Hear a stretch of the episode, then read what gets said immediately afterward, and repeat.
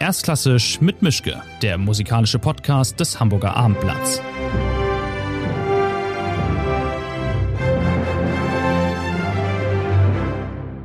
Schönen guten Tag zu einer neuen Folge von Erstklassisch mit Mischke. Auch heute bin ich nicht in der Redaktion, sondern zum zweiten Mal in dem schönen kleinen Tonstudio der Staatsoper, weil sich das äh, terminlich einfach besser ausgeht. Äh, das Thema und die Person, um die es heute geht, hat aber auch natürlich wahnsinnig viel mit der Staatsoper hier zu tun. Hier hat ein Teil der Karriere gespielt. Oper ist ähm, in ihrem Leben extrem wichtig gewesen und äh, ich bin großartig äh, froh und erleichtert und glücklich, dass das geklappt hat mit dem Termin. Mein Gast heute ist nämlich Anja Silja. Anja Silja ist, wenn man von Sopranistin äh, aus den letzten Jahrzehnten spricht, die wirklich äh, Meilensteine zuhauf geleistet haben, dann ist Frau Silja da ganz vorne mit dabei. Erstmal schönen guten Tag, Frau Silja. Vielen Dank, dass Sie gekommen sind. Vielen Dank Ihnen, Dankeschön. Wir sehen uns alle paar Jahre und Sie sehen immer gleich toll aus. Ich weiß Ach, nicht, das hört das man doch sehr gerne. So muss es sein. Das ist der Emilia Marti-Effekt. Ja. ah, okay. Ich habe ähm, für den Einstieg mir mal, wie ich das gerne mache, zwei Fragen zurechtgelegt. Sie haben die Wahl zwischen einer leichten und einer schweren.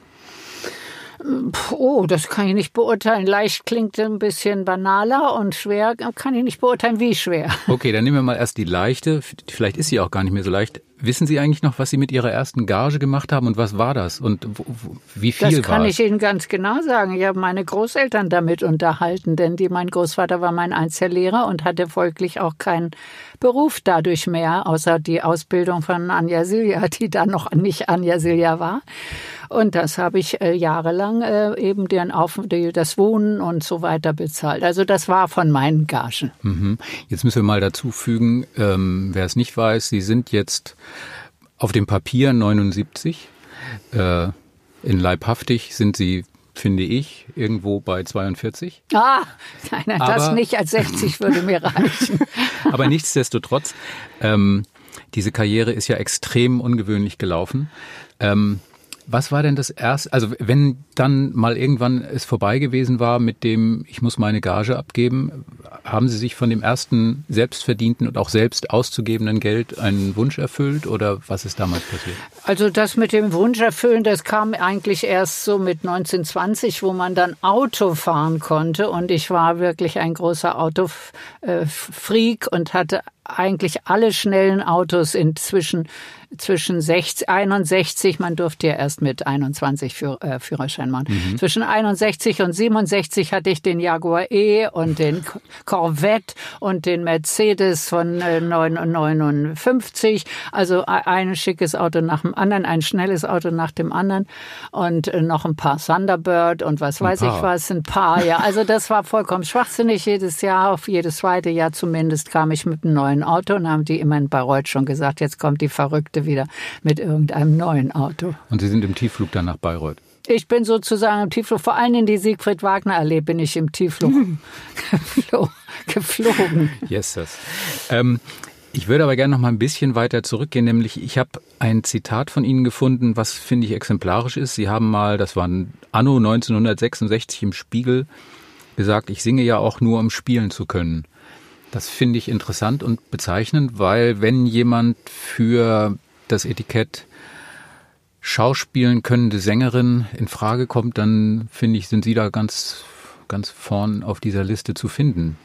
Ja, ja, das Wort spielen müssen wir durch darstellen vielleicht ersetzen. Also die Darstellung und die Interpretation der Musik und der Phrasierung und auch des Textes, der ja nicht umsonst sehr oft äh, aus der klassisch von den Klassikern geschrieben wurde, äh, also nicht von irgendwelchen Textern. Und das äh, finde ich äh, sehr, sehr wichtig. Also das Wort ist für mich mindestens genauso wichtig wie der Ton.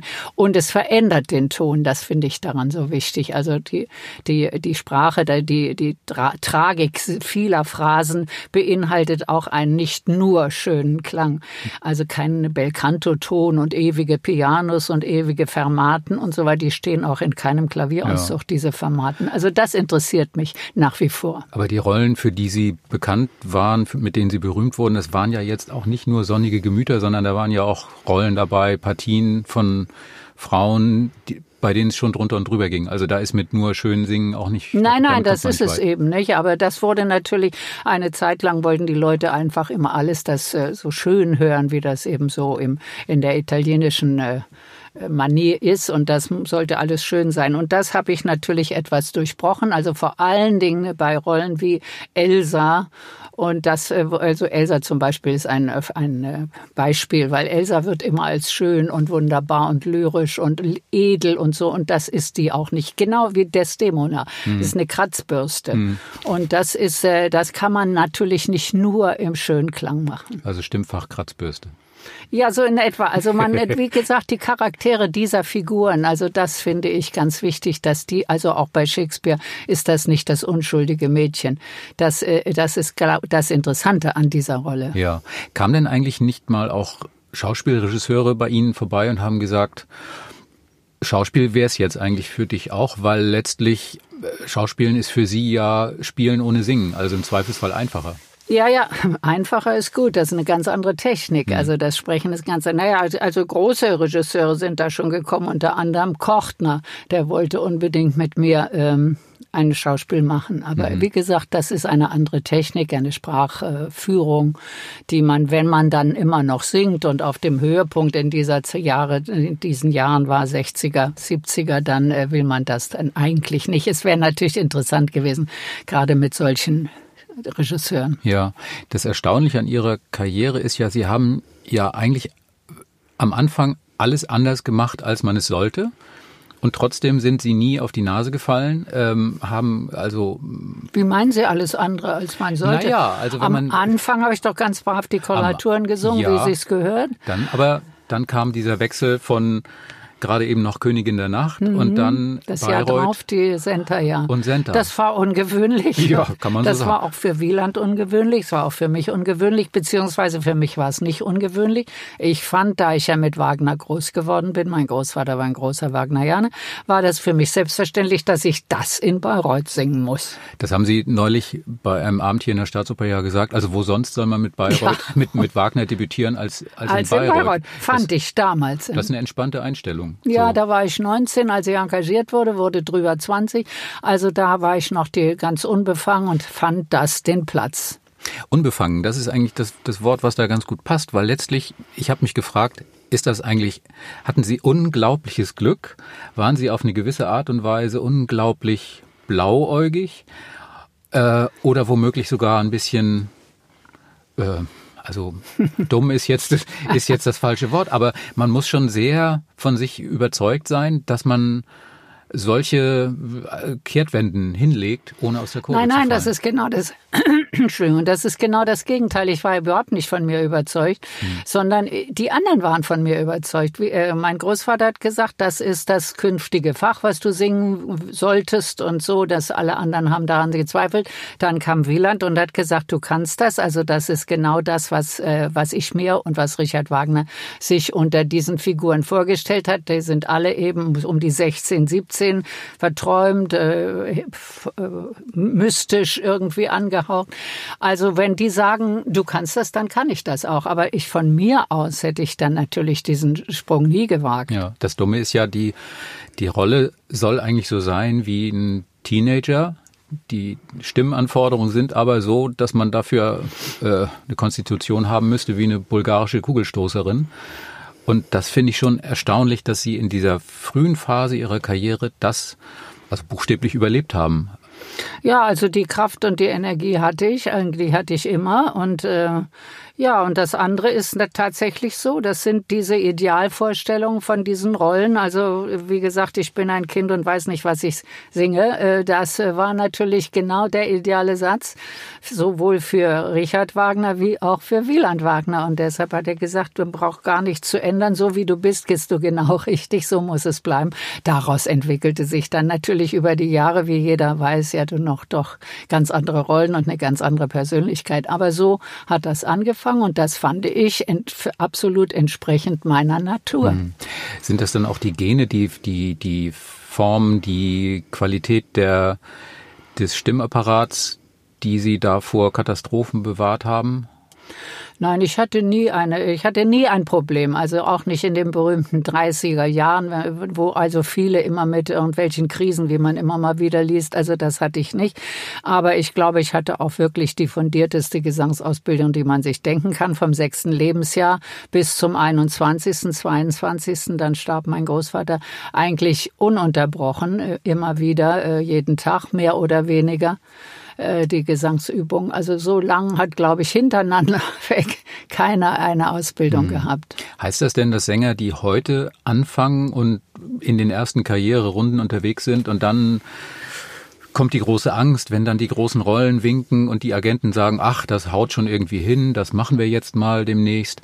Ähm, heißt das, dass diese Sänger einfach zu schlecht ausgebildet wurden, um diese Karrieresprünge ohne bleibende Schäden machen zu können? Naja, sie dürfen sich natürlich nicht auf der, sie dürfen nicht einem Agenten vertrauen. Also das geht natürlich nicht, denn der will sie ja verkaufen für eine gewisse ja. Rolle und damit kriegt er auch äh, ein besseres Geld, je, je größer diese Rolle ist, vor allen Dingen im Wagnerfach, aber auch die großen Italiener logischerweise. Aber natürlich muss man ein Vertrauen haben in den Leuten, die um einen sind. Und das war mein Großvater, das war Wieland Wagner und das war Christoph von Dochnani, die natürlich ganz genau, ich kann André Clutons leider leider nicht nennen, die war mhm. die Zeit einfach zu kurz, dass er da irgendwelche beratenden Sachen sagen konnte. Also das hat, aber diese drei Menschen haben wirklich einen großen Einfluss, äh, auch intellektuell mit den Rollen umzugehen, äh, auf, auf mich mhm. gehabt.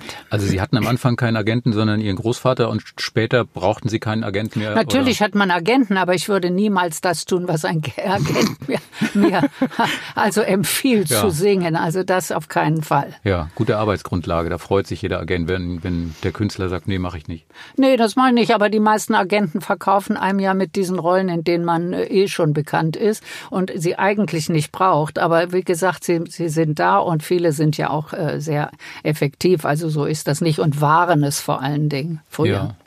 Was ich auch erstaunlich fand, war, dass Sie gesagt haben, und ich nehme das Ihnen auch ab nach wie vor, äh, dass Sie völlig unehrgeizig waren. Das haben Sie, glaube ich, sogar mir mal gesagt vor ein paar Jahren. Und ähm, dass sie sich auch in dieser Art und Weise ja mehrmals neu erfunden haben. Also es gab den, den Kinderstar und die, die Zeit danach mit den fröhlichen, unbeschwerten Koloraturpartien und den, den Jupp-die-Rollen. Und dann kam dieser Schwenk ins Wagnerfach und dann kam später nochmal dieser Schwenk äh, in, wie soll ich sagen, Janacek und Co., Strauß, die, die großen dramatischen. Ja, also Rollen. ich empfinde das gar nicht als Schwenk. Ich habe einfach immer altersgerecht gesungen. Also mhm. Koloraturen äh, sind zeitlos. Also das kann man, solange man sie singen kann, auch noch mit 60 äh, singen, äh, wenn man es kann. Aber das ist, das fällt außen vor. Also das ist ein anderes Gebiet. Aber ansonsten sind das eben Rollen, die entweder für die Jugend, Jugendlichen gedacht sind und nicht für 40-jährige Frauen. Und dann kommen die Mütter dazu und dann kommen die Charakterrollen, die also im Allgemeinen viel interessanter sind, aber von vielen äh, Sopranen gefürchtet sind, weil sie dann plötzlich so, sozusagen zum alten Eisen geworfen werden und nicht mehr zu den großen Rollen äh, gefragt werden, fürchten sie. Also das ist natürlich ein Unfug. Also ich habe eigentlich mich immer dafür interessiert, dass ich altersgerecht singe und dass die Rollen mich interessieren. Ich sage ja immer wieder, ich kann die, äh, die Elektra nicht mehr singen, wenn ich die Clytemnestra verstehe. Mhm. Und da ich die Clytemnestra dann inzwischen verstanden habe und ihre Motivation, kann ich das, diese Art von Rollen und auch mit der Salome, wobei die Herodias leider sehr uninteressant ist, das ist keine Entwicklung. Hm. Die ist, wie sie ist.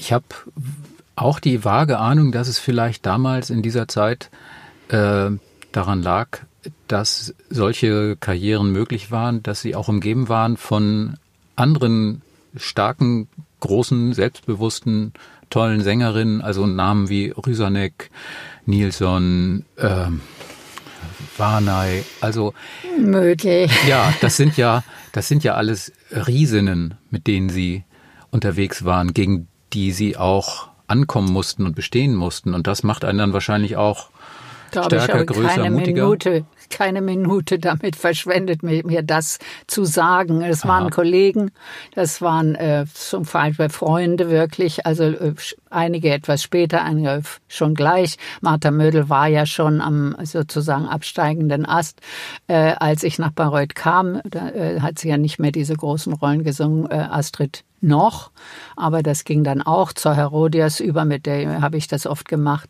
Birgit Nielsen war immer über allen, das stand außer Frage, aber das war, äh, habe ich nie als irgendwelche Konkurrenz empfunden. Ich muss dazu nur immer wieder sagen, dieser berühmte Tristan wurde immer gesagt, der ist für Birgit Nielsen kreiert worden. Das ist nicht richtig. Mhm. Ich war die erste in Brüssel. Für, für mich hat Wieland diese Inszenierung gemacht und wollte mich dann auch in Bayreuth damit besetzen. Das hat er Gott sei Dank nicht gemacht. Das haben wir ihm alle ausgeredet. Wenn Birgit Nielsen am Haus ist, ist das, wäre das damals mein Todesurteil gewesen. Ja. Aber nichtsdestotrotz, wenn man sich überlegt, ich habe die Zahlen jetzt nicht so ganz parat, aber ich glaube, es ist richtig, Sie hatten die erste Isolde mit 21, die erste Elektra mit 23. Mhm. Brünnhilde weiß ich jetzt nicht mehr, auch in den 20ern dann? Ja, ja, ja. Mhm. Ja, ähm, also das sind mehr als gestandene Rollen, wo heutzutage Sängerinnen Jahrzehnte Anlauf nehmen und sich dann auch vielleicht noch nicht trauen und Sie sind mitten rein, haben gesagt, ich singe das. Ja, wie gesagt, Wieland hat mir das, äh, er hat gesagt, das machst du und das kannst du und das habe ich dann auch gekonnt. also was soll ich dazu sagen? Ich, ja. ich habe sie mir nicht ausgesucht, diese Rollen. Äh, das war ja wirklich niemals mehr in den Sinn gekommen. Ich hätte natürlich nie erwartet, dass ich das so früh jemals singen konnte, obwohl ich das gerne wollte. Ich wollte ja weg von der Koloratur, die mich nie interessiert hat. Aber das, darauf wäre ich nie gekommen. Also das ist nicht mein, meine, meine Idee gewesen, diese ja. Riesenrollen zu singen. Aber ich habe habe sie überstanden. Ich habe sie nicht nur überstanden, sondern ich habe sie wirklich äh, sehr gut äh, gemeistert, gemeistert. geradezu. Und dann die erstaunlichste Zahl, 400 Mal die Salome. Wahnsinn. Ja, das ist wirklich, äh, es war, äh, ja, ich habe eigentlich eine Zeit lang wirklich, auch weil ich die ganzen Wielandschen äh, Wagner-Sachen nicht mehr singen wollte, ich habe nach Wielands Tod ja nur noch erfüllt, was, was ich vertraglich mit ihm noch, mhm. was noch mit ihm abgeschlossen war. Aber ich habe Wagner nie mehr gesungen. Also während Salome, das habe ich immer wieder in seinem Kostüm weltweit in allen möglichen sehr fremdartigen Inszenierung, aber immer in seinem Kostüm und seinem Tanz äh, äh dann zelebriert. Ja, ich habe ein Foto äh, gesehen im Archivmaterial von Ihnen als Salome mit der Schüssel, mit dem Kopf. Und ich habe gedacht, Wahnsinn, die, die, die Frau sieht aus wie ein Bond-Girl. Also äh, kam sie sich damals eigentlich auch wie eine wie soll ich sagen, eine frühe Feministin vor, die da in einem Rollenbild unterwegs war, was damals noch für also deutlich mehr als Stirnrunzeln sorgte bei manchen? Äh, das war sicher so mit, dem Minirock und so weiter. Aber ich kann nicht sagen, dass ich mich als Feministin gefühlt habe. Ich glaube, ich bin als solche geboren und mhm. so auf, auf, äh, bin so erzogen worden von meinem Großvater, dass ich eben alles konnte, à la Pippi Langstrumpf. Die konnte alles, machte alles und durfte alles. In dem Sinne, also ich durfte natürlich nicht alles, aber ich hatte das Gefühl, ich darf alles und hatte eine große Freiheit. Also wenn man das als Feministin bezeichnet, dann äh, war das so. Aber ich würde sagen, das bin ich nicht. Im Gegenteil, ich finde, dass äh, diese Rollenvertauschung heute, also man muss die Männer ja heute wirklich bedauern, was da sich alles so tut. Also Feministin ist ein Wort, was ich nicht gerne höre. Hm. Aber Sie haben mit der Art und Weise, wie Sie in die Rollen reingegangen sind, wie Sie präsent waren auf der Bühne schon gezeigt, dass es anders geht, als äh, die klassische große dramatische Sopranistin auf die Bühne zu stellen, die aussieht, als ob sie gerade einen Baum ausgerissen hat und die äh, naja, da kann ich immer nur zu meinem kann. Anfangssatz kommen. Es interessiert mich nicht. Ich, ich habe die, die, die Rolle, die da geschrieben wurde, versucht zu interpretieren und auch die Phrasierung und auch äh, wie zum Tristan zum Beispiel. Tristan ist eine Kammeroper. Das ist keine wahnsinnig laute Oper. Also mhm. man kann das sehr kammermusikalisch singen, natürlich mit Wenn man einer so dirigiert bekommt. Ja, das ist Voraussetzung. Ja. Aber mein, wenn man eine durchschlagende Stimme hat, also von, vom, von der Resonanz und so weiter, dann kann man auch in, in Piano gehen und man füllt die Häuser. Äh, das ist äh, nicht der Punkt. Aber man darf es, es ist, man muss es nicht schreien. Also das ist wirklich nicht ja. nötig. Gab es denn eigentlich eine Rolle, bei der es Ihnen besonders schwer fiel, sich von ihr zu verabschieden? Oder war das immer so ein Abhaken, habe ich erledigt, fertig? Also ich habe ein sehr großes Repertoire. Also ich habe mit Freuden die Koloratursachen gelassen. Ja, es sei denn, die Olympia in, in, Hoffmanns Erzählung, weil ich dann alle Damen gesungen habe, da hat das Spaß gemacht. Das mhm. war wirklich eine Herausforderung, dann auch noch nach all den Wagnern noch diese Olympia zu singen. Das hat wirklich Spaß gemacht. Sonst ist eigentlich von allen Rollen, die ich jemals gesungen habe, ist die Tannhäuser Elisabeth mir sehr am Herzen und natürlich Makropolis. Also das ist etwas, was ich gerne noch immer weiter gesungen hätte, wenn, äh, wenn das möglich ist. Aber irgendwann ist das dann auch mal vorbei. Hm. Gibt es eine Lieblingsbühne, bei der es besonders schwer fiel, sich von ihr zu verabschieden? Nö, eigentlich nicht. Also alle da, wo wirklich äh, gute Leute sind und äh, auch die, die Leitung gut ist, äh, die ganzen Büros sympathisch sind, das spielt auch eine Rolle. Die Sänger trifft man ja immer mal wieder, also das ist schön. Manchmal trifft man sie allerdings auch nie wieder, was ich sehr bedauere. Aber im Großen und Ganzen, wenn das Haus so erhalten ist, wie man es noch kennt, ist das natürlich immer traurig und versuche dann immer mal hin und wieder mal vorbei zu gehen und mhm. sehen, ob die noch da sind. Mhm. Aber das ist, das heißt nicht, dass ich nur besonders an dem Haus hänge. Also Wiener Staatsoper ist ein Haus, an ich mich sehr vertraut fühle und äh, in Deutschland weniger, weil da hab ich, war ich nicht so oft. Also die größeren, größeren äh, Sachen, wo ich lange war, Covent Garden oder Wien und so, äh, die sind mir dann schon ein bisschen mehr am Herzen ge hm. gelegen, weil da war ich bewusster äh, an diesen Opernhäusern. Ich kann mir vorstellen, dass Ihnen diese Situation, dass man irgendwo ist und dann wird man erkannt und dann sagt jemand, Mensch, sind Sie nicht Frau Silja?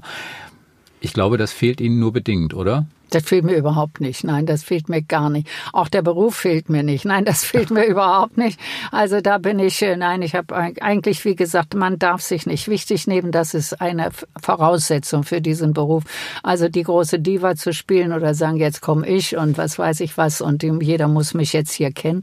Das ist eine Illusion. Das ist für dann ganz plötzlich irgendwann auf. Kein Mensch erkennt einen mehr.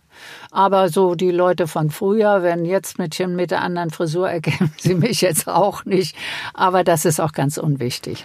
Wie kommt Ihnen denn das heutige Opern, also es ist ja ein Geschäft, das heutige Operngeschäft vor, wo alle wie wild auf das Rampenlicht losrennen, habe ich das Gefühl, wo man gar nicht schnell genug in großen Partien an großen Häusern sein kann und um Himmels Willen jetzt kein Fundament aufbaut, sondern Rotzfatz. Naja, da sind wir wieder bei den Agenten ja. oder den Intendanten. Also das ist natürlich äh, sehr gefährlich, also für viele Sänger. Und äh, ich, äh, aber weil sie Rennen sagen, ich bin gar nicht mal so sehr die Rollen, sondern einfach das Gesamtrennen auf der Bühne hat ja wirklich ein Ausmaß angenommen, dass man eigentlich auch gar nicht mehr äh, zur Ruhe kommt oder eine Figur entwickeln kann, weil man ununterbrochen in Action ist oder das um einen rum ist ununterbrochen in Action. Also das finde ich wirklich sehr fragwürdig. Gehen Sie, wenn Sie das Ganze, was zu diesem Beruf gehörte und gehört, wenn Sie das jetzt nicht wirklich vermissen, dann fehlt Ihnen auch nicht, wenn Sie alle paar Wochen, alle paar Monate in eine Opernvorstellung gehen oder? Ich gehe schon seit Jahren in keine Opernvorstellung mehr. Ich, allenfalls mal in Konzerte. Ich gehe in Proben manchmal, wenn ich an bestimmten Häusern bin, wo ich sehe, da singt jemand, den ich kenne und den würde ich gerne mal hören. Das sind, die machen ja dann auch oft neue äh, Rollen und das interessiert einen dann. Dann gehe ich und da frage ich, ob ich in die Proben darf und mhm. so. Das mache ich gerne, aber in Aufführung gehe ich schon seit Jahren nicht mehr. Weil Phantomschmerz oder haben Sie genug nee, gesehen? Nee, ich habe ich hab das alles, ich, nein, ich brauche das nicht. Also äh, für mich war das auch, wie gesagt, wie Sie es am Anfang sagten, äh, es ist einfach, das, das, die Darstellung ist das Entscheidende. Die Musik gehört dann natürlich dazu, aber die kann ich mir auch zu Hause spielen, wenn ich diese Musik unbedingt hm. nochmal hören will. Dazu muss ich nicht diese doch wirklich oft sehr merkwürdigen Aufführungen sehen. Hm. Ich bin ja jetzt nicht in dieser Situation nie gewesen, aber ich stelle mir vor, wenn man als junge Frau auf einer Bühne steht wie Wien, wie New York, wie Salzburg, wie Bayreuth, wie München, Berlin, Hamburg, ähm, dann kommt einem doch kommen einem doch die Glückshormone beim ersten Abend aus den Ohren raus und man möchte ums Verrecken nicht von dieser Bühne wieder runter. Oder war das auch relativ einfach Nein, für Sie ist, und ein Job? Äh Es ist ein erlernter Beruf und es, äh, so empfinde ich das. Und das ist, also ich kenne, ich verstehe immer nicht, die Leute sagen, ach, sie haben was mit Musik zu tun. Ja. Das beflügelt einen doch, wenn man dann die Musik hört und das gibt einem das Herz.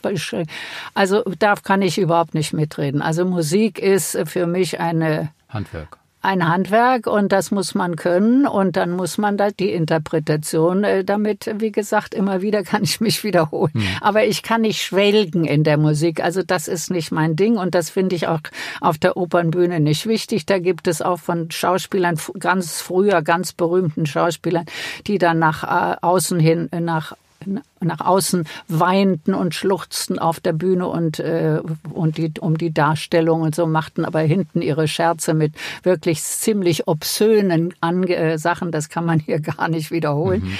Äh, die haben ganz was anderes gemacht, aber nach außen hin haben sie dann die große Emotionskiste rausgefahren. Also das ist nun wirklich alles nicht mein Ding, sondern eben ich bleibe strikt bei dem, was, was ich mir unter dieser Rolle vorstelle und das, oder was der Regisseur sich darunter vorstellt. Zum Beispiel Robert Wilson hat ja nun eine ganz andere Angang für bei Inszenierung, ist ja sehr choreografisch gelöst und äh, sehr, nicht maschinell kann man es nicht sagen, aber sehr choreografiert. Also das äh, ist, hat auch wieder eine Faszination, weil man diese Bewegung, der, diese ganze äh, Phrasierung in Bewegung setzen muss, in schlichten, einfachen, plötzlichen Bewegungen das war, hat auch eine große Faszination für mich gehabt. Hm.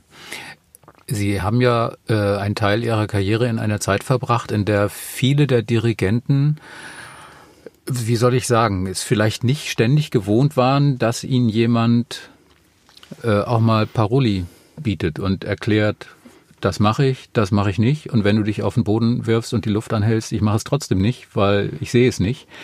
Ähm, war das so, dass Sie da diese dicken Bretter gebohrt haben oder waren vielleicht diese großen Dirigenten, die das Maestro auch mit einem ganz großen M geschrieben haben, waren die vielleicht sogar froh, dass jemand wie Sie äh, ihnen auf Augenhöhe, wenn nicht sogar oberhalb von Augenhöhe, widersprochen und erklärt hat, wo der Hammer hängt?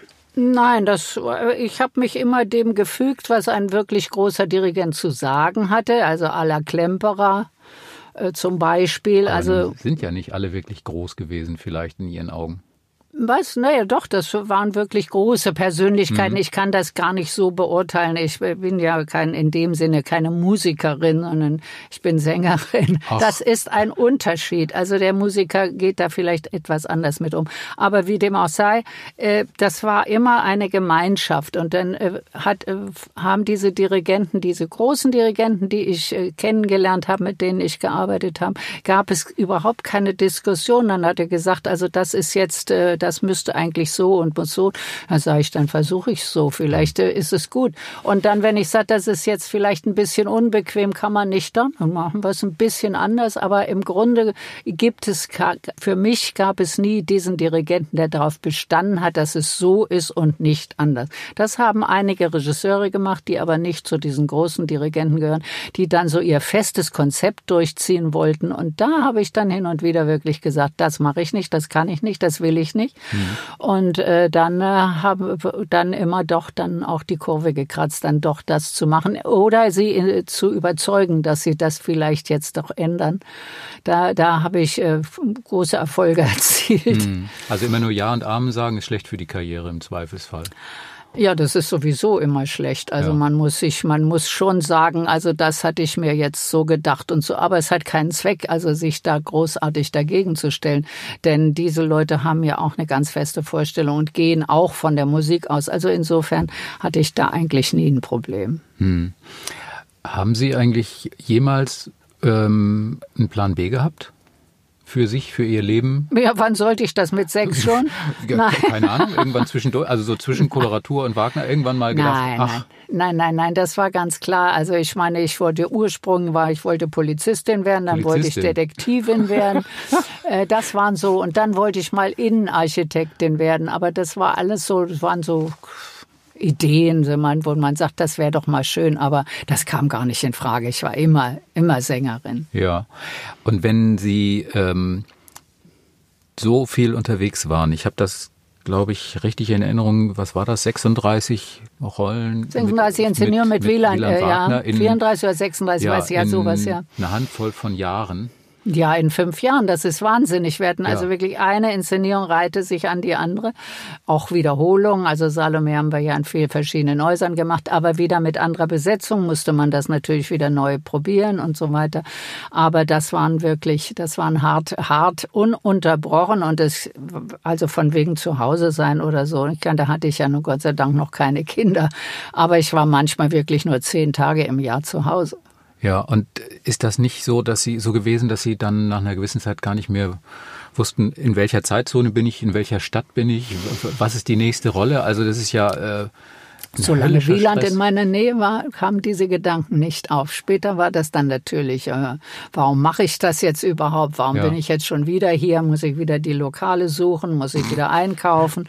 Und kenne keinen Menschen hier, manchmal auch die Sprache nicht. Also was mache ich denn jetzt?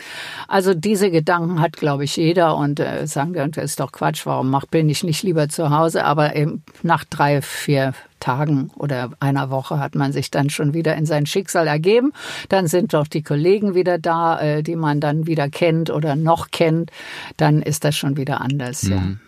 Gab es denn sowas wie regelmäßige Treffen von diesen großen Sängerinnen, wo man dann entweder sich über die Tenöre lustig gemacht hat oder gesagt hat, wo man als nächstes hinfährt und wo man sich wieder sieht? Nee, oder? leider nicht, ganz selten. Also in der Bayreuther Zeit war das noch. Also Windgassen war ein, ein wirklicher Anführer dafür. Man traf sich immer im selben äh, Restaurant, äh, mittags oder auch abends.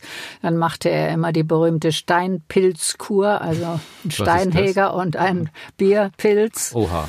Und äh, das haben wir dann äh, immer dann begleitet. Nicht, dass ich das auch gemacht habe, aber viele Kollegen. Und dann kamen sie alle so zusammen. Und wenn wir dann gastierten, hatte das dasselbe Procedure. Es waren ja oft dieselben Sänger, äh, Neidlinger noch oder Warnei und äh, wer auch immer, Greindl und also wir trafen uns oft auf den, auf den Reisen und dann hat man, Greindl kam nie mit, Greindl war immer für sich. Aber viele kamen dann noch mit und so. Und das hat dann aber ganz aufgehört. Also jeder ist so für sich. Leider. Es gibt ganz, ganz selten, dass man sich dann, dass man eine Gruppe findet, wo man sagt, komm, wir gehen doch anschließend nochmal hm. dahin. Wie ist das denn fürs Ego gewesen damals? Also so steil nach oben zu gehen im Karrierenverlauf. Kommt da dann das eigene Selbstbewusstsein noch mit oder war das kein Problem für Sie? Nee, das war auch kein Problem für mich. Also äh, ich bin damit ja groß gewachsen, groß geworden. Also ich habe nie das Gefühl gehabt, ich bin jetzt ein Star oder ich bin jetzt, was weiß ich was. Es, ich, ich war. Ich war. Mhm. Das äh, kann man einfach sagen. Ich war einer von den vielen um mich rum und eben, wie gesagt, immer diese äh, Wieland-Sänger, die dann ja auch mehr nach Wielands Tod noch lange erhalten blieben als Freunde. Äh, sogar Birgit Nielsen, die ja dann auch nicht mehr so lange noch gesungen hat, also immer noch zehn Jahre, aber dann, dann auch nicht mehr. Und dann traf man sich hin und wieder auf der Straße in Wien oder so, was machst du hier und und so weiter, mhm. oder Christa Ludwig oder, also das war ganz nett, aber es sind immer einer von, von allen. Mhm. Also, dass man jetzt nun sagt, ich bin ich, das, äh, das hat mir, hat mir nie gelegen. Was ich auch erstaunlich fand, ich nehme an, das stimmt, Sie waren immer extrem gut auch im Rollenlernen, was ja bei den Partien, die Sie gekonnt und gesungen haben, auch nicht so ohne ist. Obwohl andererseits, Sie haben ja auch als kleines Kind schon, konnten Sie alle Rollen im Ring von allen Partien, allen, komplett, ja. Also hatten den komplett von, drauf. Auch die Partien, die man niemals singt, Hagen und, ja. und Gornemanns also oder was weiß ich. Richard Wagner selbst lang gemacht und gesagt, das stimmt ja. nicht, das steht da nicht. Aber ähm, sowas wie eine Lulu in einer Woche zu lernen, die Marie im WhatsApp in 14 also Tagen. in einer Woche habe ich Lulu nicht gelernt. Das, also Lulu war doch immerhin so drei Wochen, drei doch, bis, drei Wochen. drei bis vier Wochen. Das das war schon sehr kurz für so eine Rolle. Ja. Aber ich habe einfach sehr schnell gelernt. Ich weiß auch nicht warum, aber das, äh, da hatte ich ein, Vielleicht habe ich so ein bisschen ein visuelles Gedächtnis. Ich wusste immer, es steht auf der linken Seite zweite Reihe und das muss jetzt kommen und so weiter. Also das äh, habe ich immer irgendwie gewusst. Das äh, hilft sicher, dieses, äh, dieses Gedächtnis in der Richtung. Aber äh, es gibt Rollen, Also die meisten Rollen habe ich so gelernt und die Wagner konnte ich alle schon, wie Sie schon eben sagen. musste man die musste ich nicht lernen.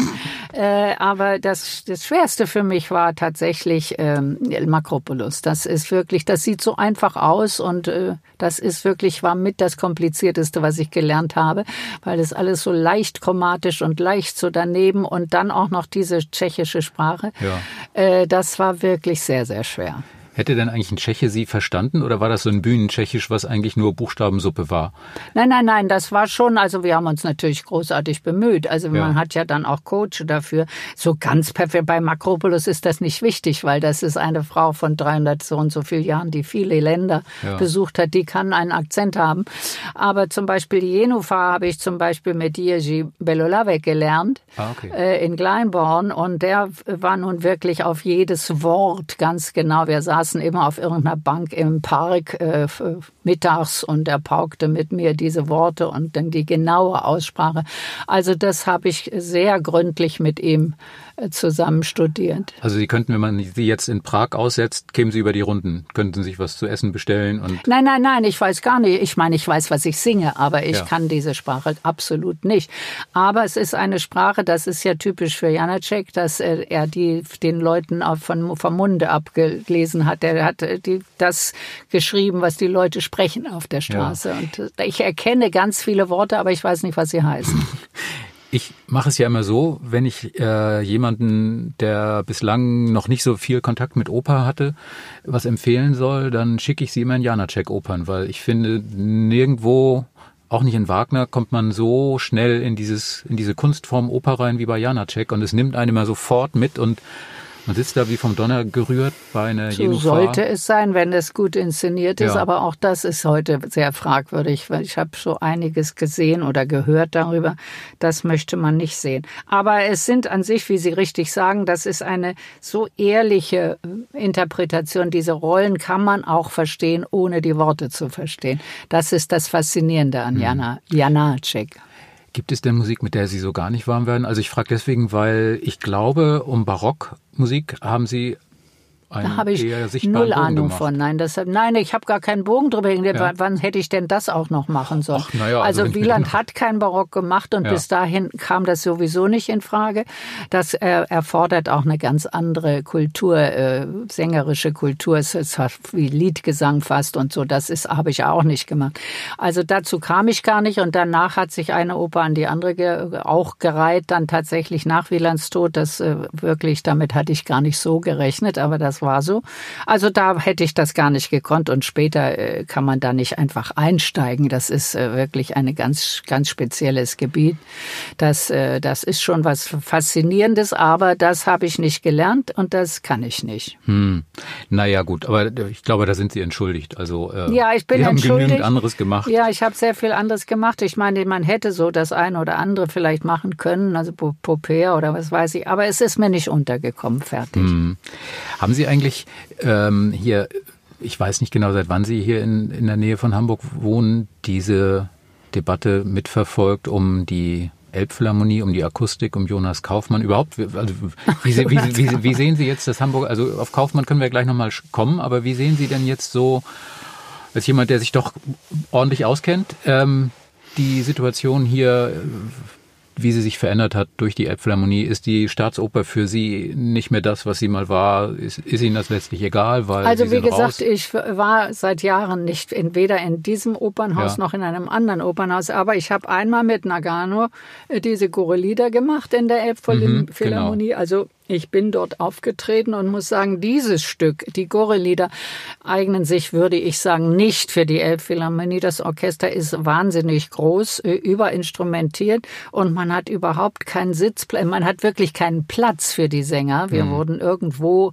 zwischen den Musikern, ich war zwischen Pauke und äh, Trommel äh, stationiert und man wurde, hat man versucht, da oben im zweiten Rang, in was weiß ich was, in welchem noch und links und rechts.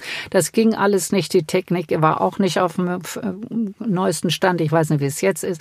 Das war sehr, sehr schwierig. Es war trotzdem eine wirklich sehr, sehr schöne Aufführung. Das, das Stück ist einfach faszinierend und mhm. äh, Nagano hat das auch versucht, so, so dezent zu machen wie möglich.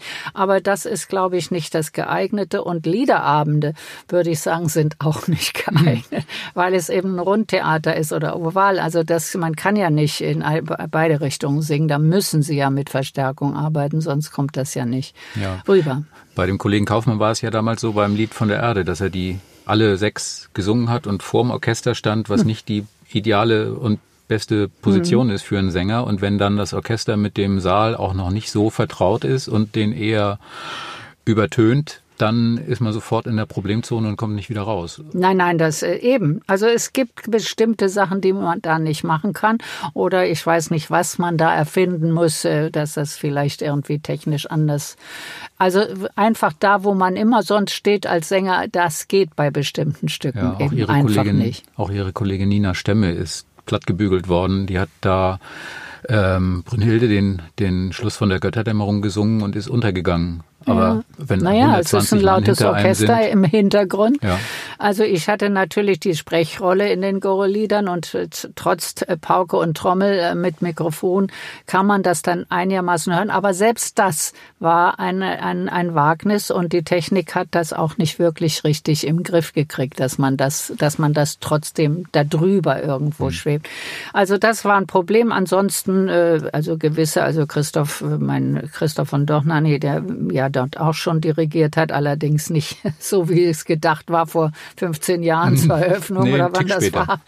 Äh, jedenfalls hat er gesagt, er hat überhaupt keine Probleme mit der Akustik gehabt. Und andere große Dirigenten, ältere, denke denk ich, die viel Erfahrung haben, hatten, die haben diesen Satz vielleicht auch gesagt. Also er sagte, ich habe überhaupt keine Probleme damit gehabt. Man muss äh, sich sehr gut auskennen mit äh, Hallen und dann weiß man, wie man das dann in den Griff kriegt. Aber äh, wenn die Sänger dazu gehören, und wir hatten in den Gorillliedern wirklich zwei große Stimmen, waren wirklich zum Teil nicht zu hören. Ja. Haben Sie das denn auch mitverfolgt oder mitbekommen mit Herrn Kaufmann dann oder? Nur in der Zeitung, sonst, okay. sonst nicht. Aber äh, wie gesagt, das wundert mich nicht, nein. Ja. Wenn Sie jetzt äh, zurückblicken auf diese, auf diese Jahre, äh, ähm, ist das was, wo Sie meinen, ich habe doch vielleicht äh, was verpasst, dadurch, dass ich so viel gearbeitet habe. Sie hatten ja auch ein bewegtes Privatleben. Sie hatten mehrere Episoden in Ihrem Privatleben, wo man nicht sagen kann, es war auch neben der Bühne, äh, es war neben der Bühne langweilig für Sie, sondern es war wirklich eine Menge los. Ähm, aber ja, so viel war gar nicht los, denn Wieland ist ja nun gestorben, als ich 26 war. André Clutons ist gestorben, als ich 27 war. Da hatte ich natürlich schon mal die ganze Tragik von ja. Verlusten von Menschen, an die für mir sehr viel bedeuten und die mir bis heute viel bedeuten. Und das gibt mir auch die Kraft für diese, hat, hat mir die Kraft über all die Jahre gegeben, für diese beiden, die so an mich geglaubt haben, dass äh, den Beruf weiterzuüben. Und mit Christoph war ich ja nun immerhin über 20 Jahre verheiratet. Also da war relative Ruhe. Dann kam natürlich Cleveland, wo ich dann sozusagen nur Hausfrau und First Lady in Cleveland war. Ein ganz anderes Leben. Es war schön, aber es ist dann irgendwann, sagt man sich, dann kann doch nicht alles gewesen sein. Irgendwo. Also die Kinder waren noch klein und das hat sich dann, also als die dann 12, 13, 14 waren, dann sind, sind wir ja wieder, oder ich bin dann nach Deutschland wieder gegangen, damit die nicht reine Amerikaner werden. Mhm. Aber aber das war natürlich auch eine schöne Zeit. Aber dann kam eben diese Janacek-Zeit. Dann hat man nochmal so, sozusagen eine sogenannte dritte Karriere im Charakterfach gemacht. Aber es war dann schon in dieser Zeit in Cleveland so, dass das so ein bisschen diese Zirkuspferdnummer war, dass sie unruhig wurden, wenn nicht jemand ihnen sagte, Frau Silja, in zehn Minuten sehen wir uns auf der Bühne? Nein, nein, gar nicht. Ich, ich bin sehr faul. Ich fand das ganz ideal. Ich hatte ganz tolle Freunde und habe die auch immer besucht, habe die Kinder in die Schule gefahren. In Amerika kann man ja nicht zu Fuß gehen. Da wird man ja annähernd verhaftet. Also Christoph zum Beispiel, der dann im Schnee mit Kopfhörern dann lief, hat die Polizei angehalten und hat, musste er seinen Ausweis zeigen, wer er ist. Man kann nicht einfach zu Fuß durch die Gegend laufen. Hm. Also also, also die wurden dahin gefahren und dahin gefahren von mir. Das war manchmal ein bisschen mühsam, aber das war eben so.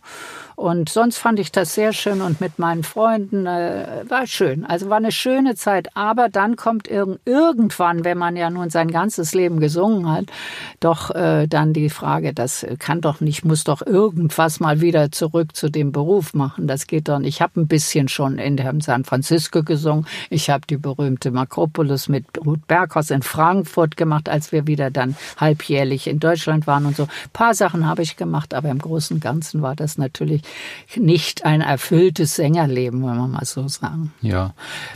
Ähm, ich möchte mal auf diese ganzen, auf dieses Thema mit den Dirigenten zurückkommen. Es gibt ja ähm, momentan auch gerade wieder die Debatte mit die Debatte um Domingo kennen Sie. Es gab die Debatte vor ein paar Monaten oder ein bisschen länger schon hier um, um James Levine. Ja, leider, ja. Ähm, all das, äh, sind das alles Einzelfälle für Sie? Oder hat das vielleicht auch mit der Struktur von dieser sonderbaren Branche Oper zu tun. Also ich meine, es wundert mich nicht, dass das dann irgendwann mal passierte, wenn das jetzt schon so angelaufen ist, diese MeToo-Geschichte, denn es mhm. ist ja nichts Neues. Also das haben wir seit 50 Jahren gehabt.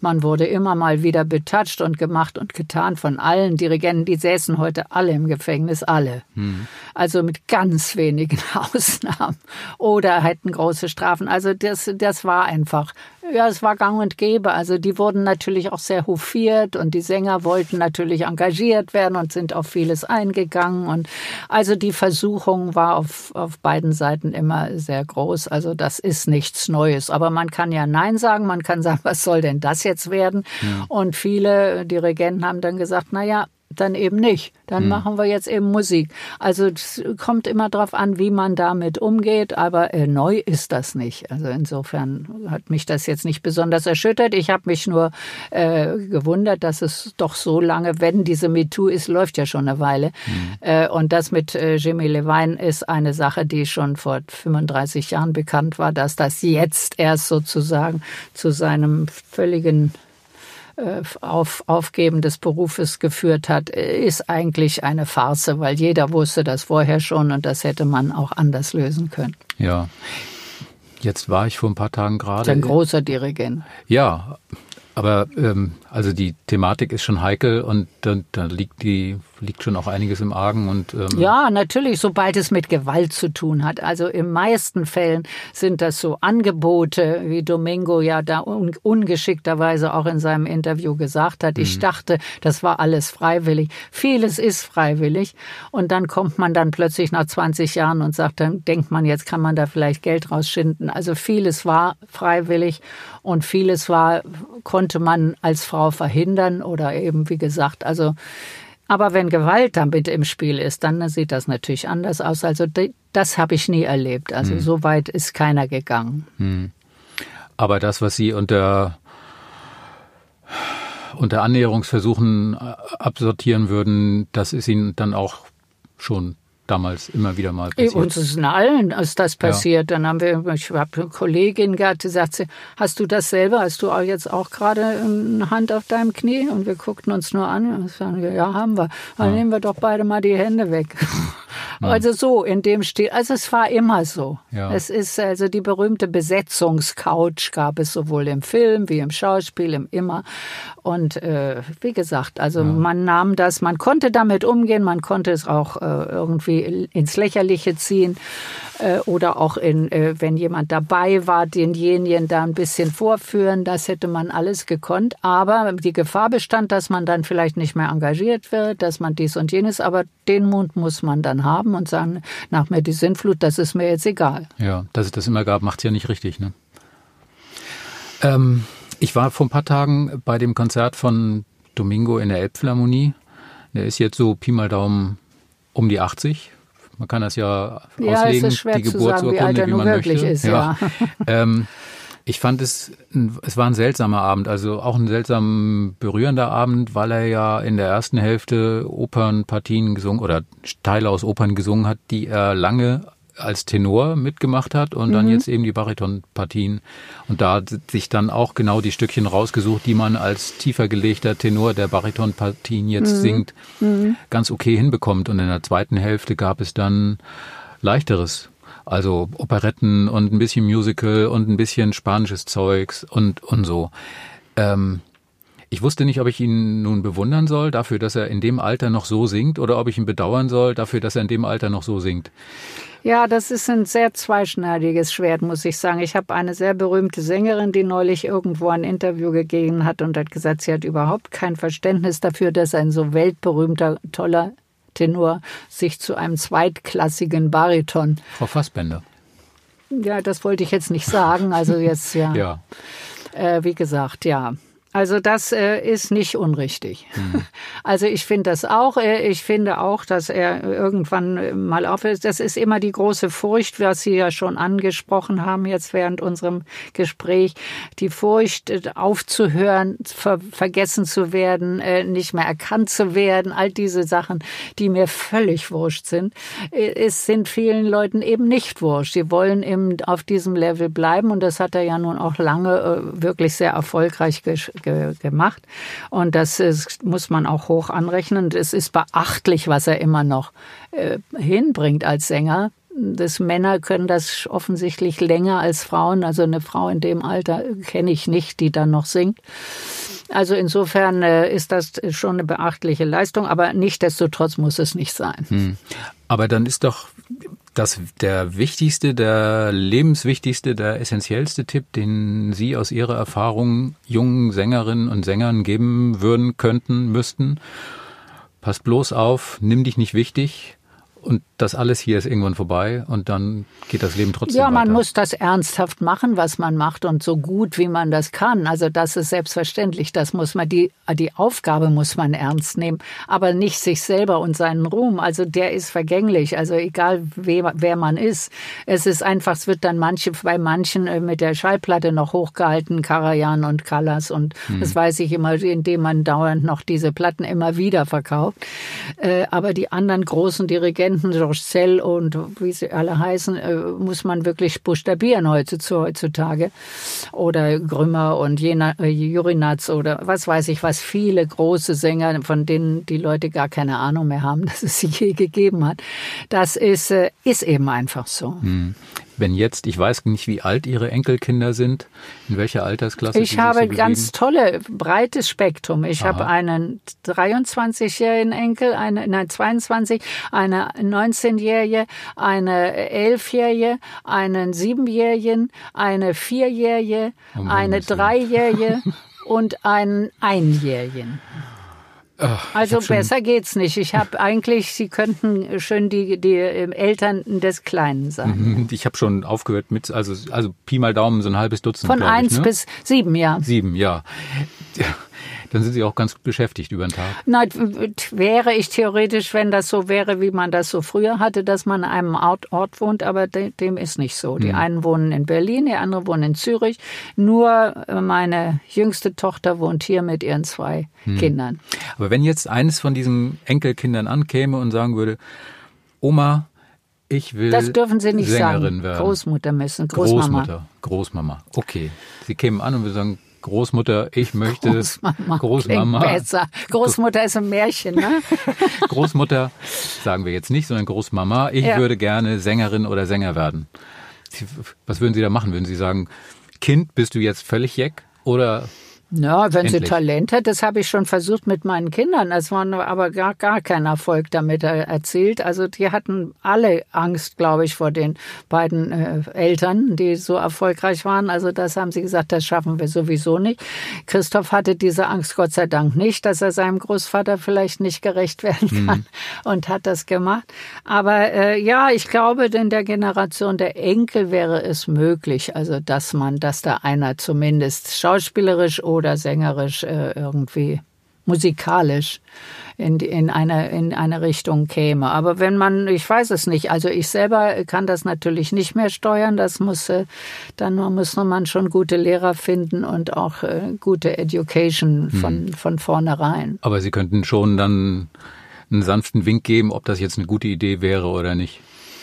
Ja, also wenn es Sie interessiert, dann äh, natürlich, dann würde ich, also man, man geht ja auch schon, man nimmt sie dann auch mal mit in die Oper und so. Also meine ältere Tochter, die in Berlin wohnt, mit ihrer jüngsten die ist jetzt vier, also die wird auch schon immer mal ins Theater mitgenommen oder in, in, in irgendwas Musikalisches. Allerdings äh, wird sie mehr mit der Popmusik äh, aufgezogen. Äh, also da kennt sie sich schon gut aus, aber das ist also, man, das sind Talente. Also da kann man nicht. Also Christa Ludwig hatte auch ihre Mutter. Das war natürlich ein Glück. Ich hatte meinen Großvater, aber im Allgemeinen muss man dann schon äh, selber das, den Wunsch haben und dann auch, äh, also als Sänger, die Instrumentalisten gehen schon öfter mal in der Familie auf. Also das muss man sehen, ob man da äh, wirklich ein Talent sieht. Mhm. Ich habe mir zum Abschluss jetzt nochmal die schwere Frage aufgehoben. Aber wir sind, so schwer ist sie vielleicht auch nicht, nämlich, ähm, sie ist ganz einfach. Gibt es was, was Sie bereut haben in Ihrem Leben? Ja, das gibt immer vieles, was man bereut hat, dass man eben doch, äh, ja, ich weiß es nicht, zu selbstverständlich oder zu äh, sich hat treiben lassen. Ich habe eigentlich nie äh, eigene Entschlüsse gefasst. Ich habe mich immer äh, leiten lassen. Da bin ich jetzt doch überrascht, weil ja, es war, es war. Ich habe nie das glaubt ja immer keiner, nee, aber ich auch nicht. es ist einfach so. Ich habe mich wirklich erst war mein Großvater, dann kam Wieland, dann kam Christoph schon. Also wie gesagt, ich muss André immer auslassen nach diesem kurzen Jahr. Und äh, wie gesagt, der hat dann gesagt, ja, du brauchst doch gar nicht mehr singen, ich verdiene genug Geld, du kannst in Cleveland machen, kannst eine Boutique dort aufmachen, also du Schnapsidee, was soll ich in Amerika Boutique aufmachen. Also äh, vollkommener Wahnsinn. Aber irgendwie habe ich mich da reingeschickt und bis, bis man dann eben irgend diesen berühmten Moment, wo ich gesagt habe, also jetzt müsste ich ja eigentlich doch mal was. Und dann kam Nikolaus Lehnhoff mit der, mit dem äh, Janacek-Zyklus für Kleinborn. Und das habe ich dann natürlich gemacht. Und von da ab ging dann nochmal so ein richtiger dritter Frühling sozusagen ja. mit diesen Rollen. Ähm, aber das war auch wieder nur von außen. Also ich habe mich nie bemüht. Ich hab, bin auch nie irgendwo hingegangen und dann haben die nicht mal und ich würde doch gerne mal das und das singen und so. Das habe ich nie gemacht. Also das kann man einerseits bedauern, andererseits ist es meine Natur. Also dafür, das mache ich nicht. Hm. Aber im Großen und Ganzen kann ich jetzt nicht erkennen, dass äh, Ihr Leben arm an tollen Momenten gewesen wäre. Nein, absolut nicht. Ich beklag mich gar nicht. Aber das sind so Sachen, dass man vielleicht durch eigene Initiative, ich bin 29 Mal umgezogen, allein Neun. das ist schon voll völlig verrückt. Immer irgendwo, äh, also ich, äh, das finde ich schon schade, dass ich nicht an irgendeinem Ort dann wirklich, dann hat man auch, das ist, das ist im Alter etwas, was einem wirklich fehlt, den Kontakt zu einem intakten Freundeskreis. Hm. Die sind da weltweit verstreut. Da habe ich gar gar nichts von, außer teure Telefongespräche, ob die noch leben und wie, wie man lebt und was sie machen. Äh, aber das wäre natürlich etwas äh, gewesen, dass äh, viele Leute, die dann an, an Christa Ludwig ist wieder zurück nach Österreich gegangen und hat alle ihre alten Freunde dort zum Beispiel. Also das oder Birgit Nielsen nach Schweden. Also das sind so Sachen, das ist schade. Also das muss ich sagen, das finde ich nicht schön, weil das Alter nimmt man ja nicht so richtig das ist, hat man nicht auf der Latte, auf einmal ist man hm. älter. Und dann ist das nicht da. Hm. Das ist schade. Hm. Was für ein Schlusswort. Wir sind durch mit allem. Vielen Dank für das Gespräch. Wir sehen uns dann in den nächsten, wir sehen uns dann in fünf Jahren wieder und Sie ja, sehen immer noch so toll aus. Ja, in fünf Jahren und dann sehe ich immer jetzt. noch gleich aus. Das wäre schön, ne? Gut, tausend Dank, dass Sie da waren und ähm, ja, wir sehen uns. Ja, danke schön, danke Ihnen.